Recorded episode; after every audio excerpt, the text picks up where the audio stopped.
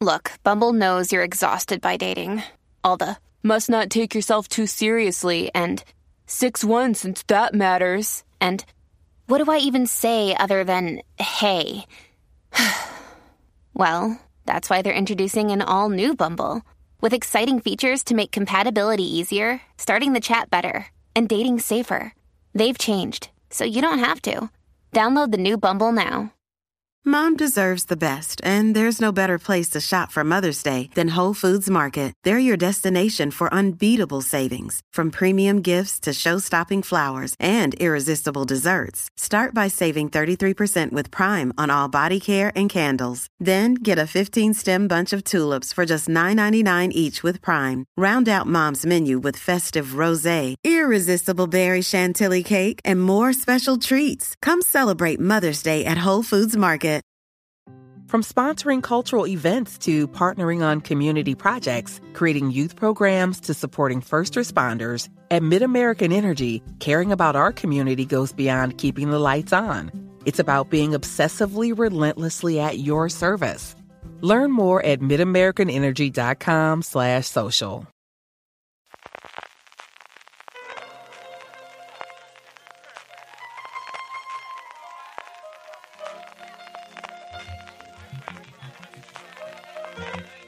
Estás escuchando Fuera de Series con CJ Navas.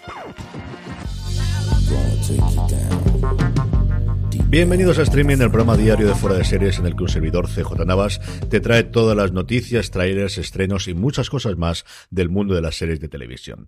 Edición del jueves 24 de marzo. Antes de que vayamos con todo el contenido, permitidme recordaros que si sois aficionados a Star Trek, tenéis vuestro programa en Fuera de Series. Universo Star Trek, semana a semana, analizamos y comentamos todos los episodios de las nuevas temporadas, de las nuevas series de la saga galáctica. Ya tenéis disponible cuando me estéis escuchando esto, por un lado, el, el, análisis del tercer episodio de la segunda temporada de Picard y también del último episodio de la cuarta temporada y un poquito de análisis global de qué nos ha parecido de Star Trek Discovery.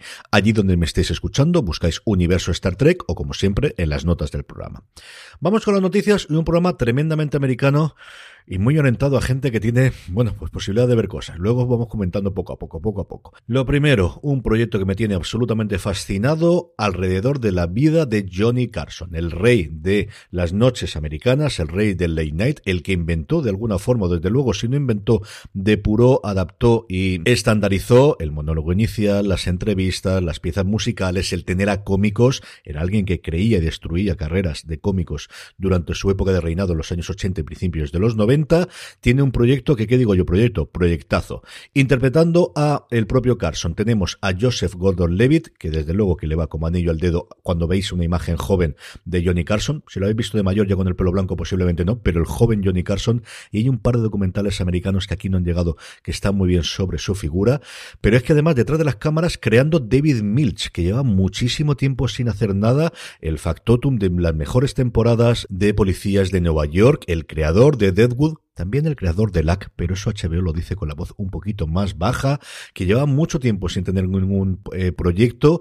Hubo varios artículos en Estados Unidos de cómo había combatido sus demonios de drogas de adicción, pero especialmente las carreras de caballo. Yo recuerdo cómo Alan Sepinwall comentaba que la primera vez que le hizo una entrevista se la llevó al hipódromo de Santa Ana, si no recuerdo mal, que es el que estaba alrededor de Hollywood, y decía el propio Sepinwall que no iba a decir la cantidad de dinero que le vio jugándose en las carreras de caballos, que al final le sirvió como os digo, eh, como inspiración para hacer LAC, de la que insisto, HBO no quiere decir absolutamente nada ni que se recuerde siquiera esa serie.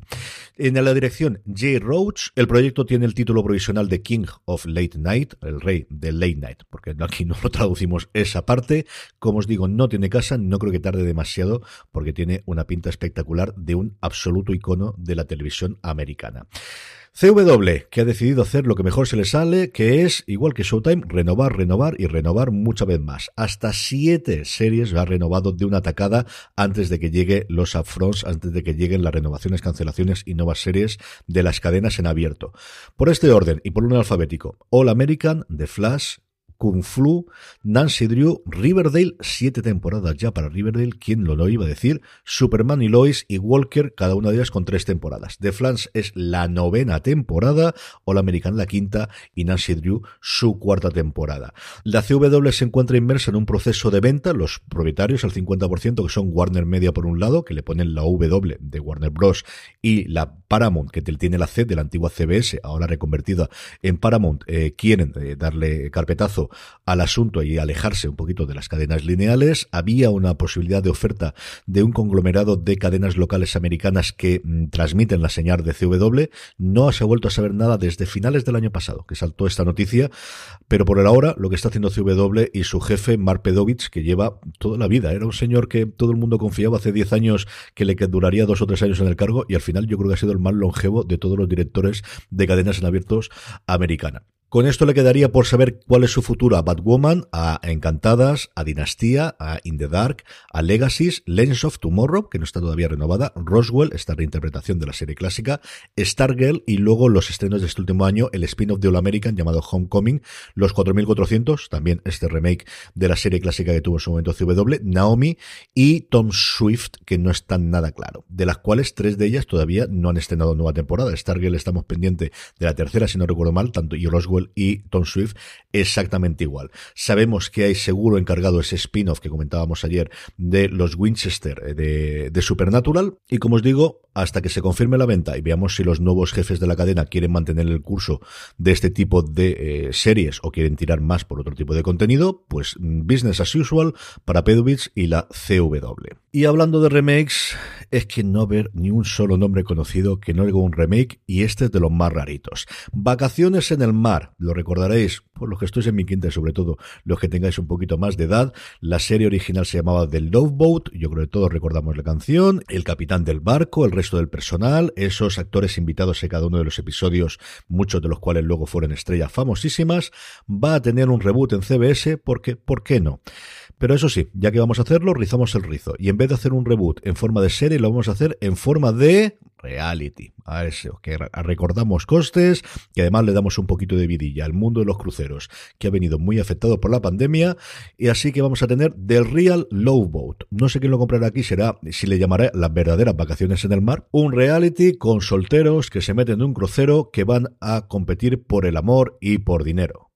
En fin, esta no creo me vais a ver allí. ¿Había necesidad de llamar esto Low Boat? Pues evidentemente no. Ya que tienes el nombre lo utilizas, pues ya veis que sí, que esto es el signo de los tiempos.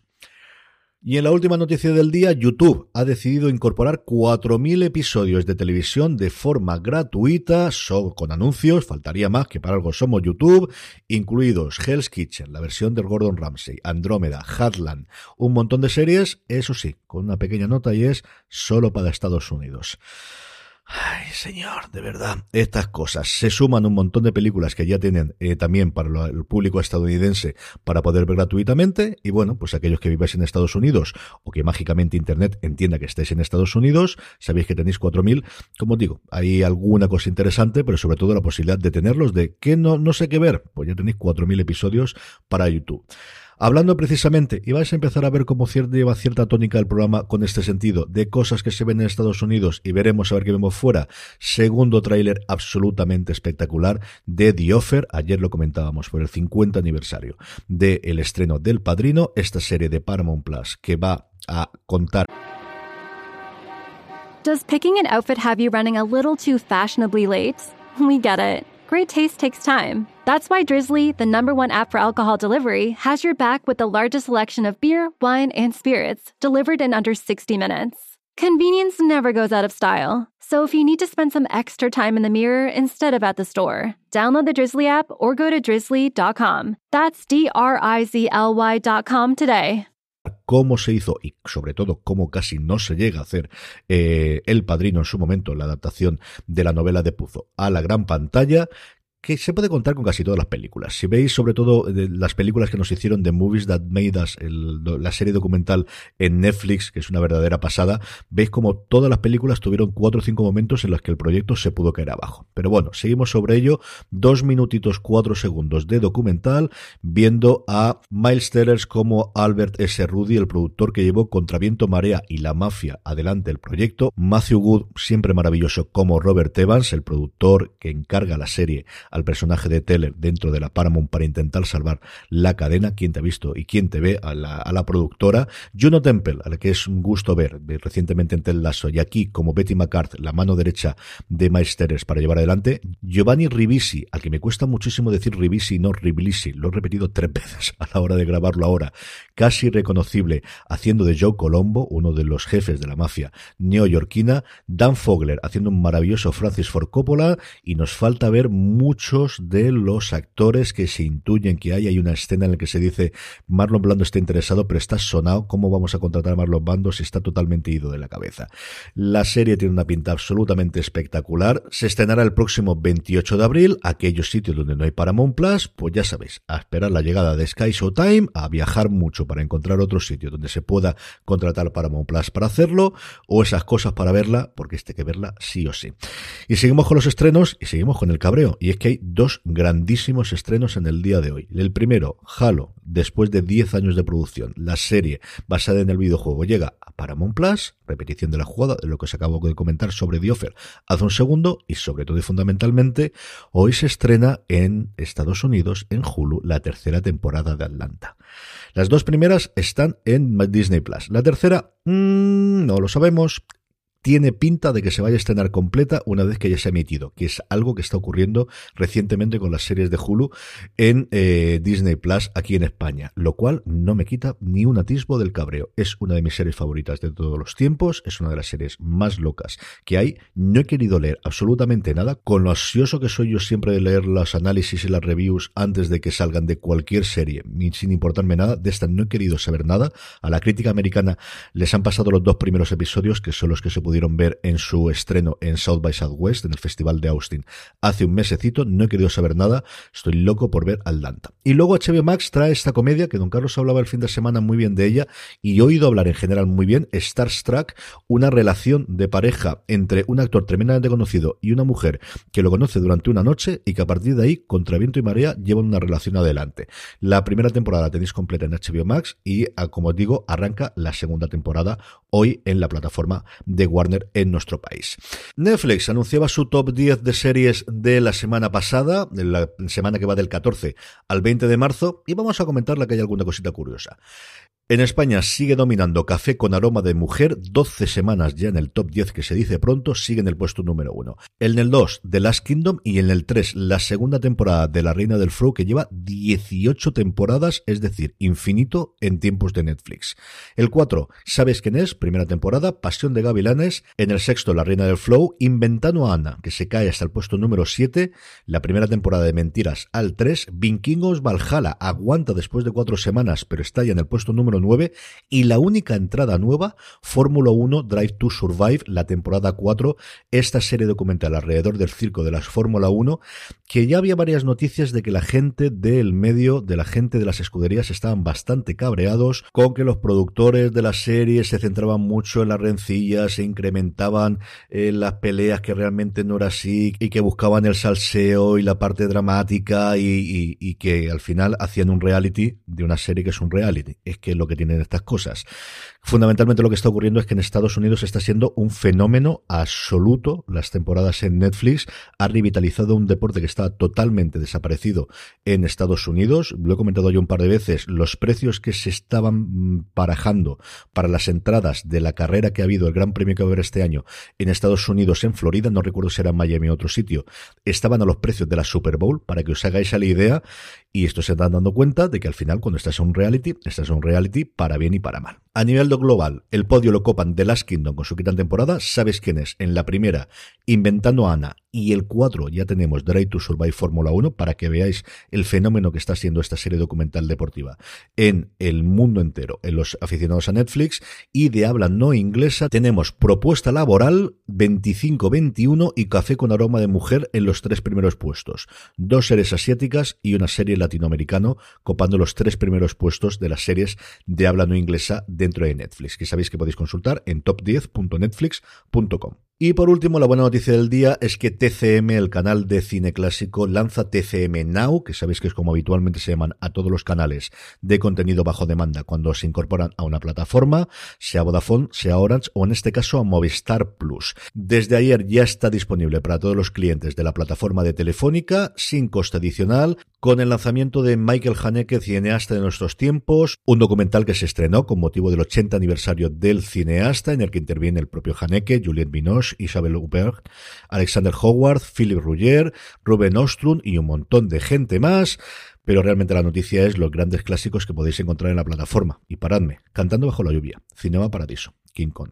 2001 Uno desea en el espacio, Ciudadano Kale, Malas calles, Fort Apache, La vaquilla, El día de la bestia. Más recientes, Spotlight, Moonlight, 12 años de esclavitud y por último, porque la T de TCM es de Turner, que está dentro del conglomerado de Warner, grandes éxitos clásicos de la Warner Brothers como El halcón martés, Harry el fuerte, La lista negra o Presunto inocente. Así que a los aficionados al cine, junto con documentales, especiales y cosas por el estilo, sobre todo grandísimos clásicos, ya lo tenéis disponible aquellos que seáis abonados a Movistar Plus. Con esto terminamos por ahí. Para todos los Trekkies, recordad Universo Star Trek. Ahí nos vemos, nos escuchamos y los anunciaremos con tiempo cuando grabamos, que lo hacemos en directo, para que entréis en los comentarios, allí donde me estéis escuchando. Buscad Universo Star Trek y suscribiros. A todos vosotros, gracias por escucharme. Mañana volvemos para terminar la semana. Recordad, tened muchísimo cuidado y fuera.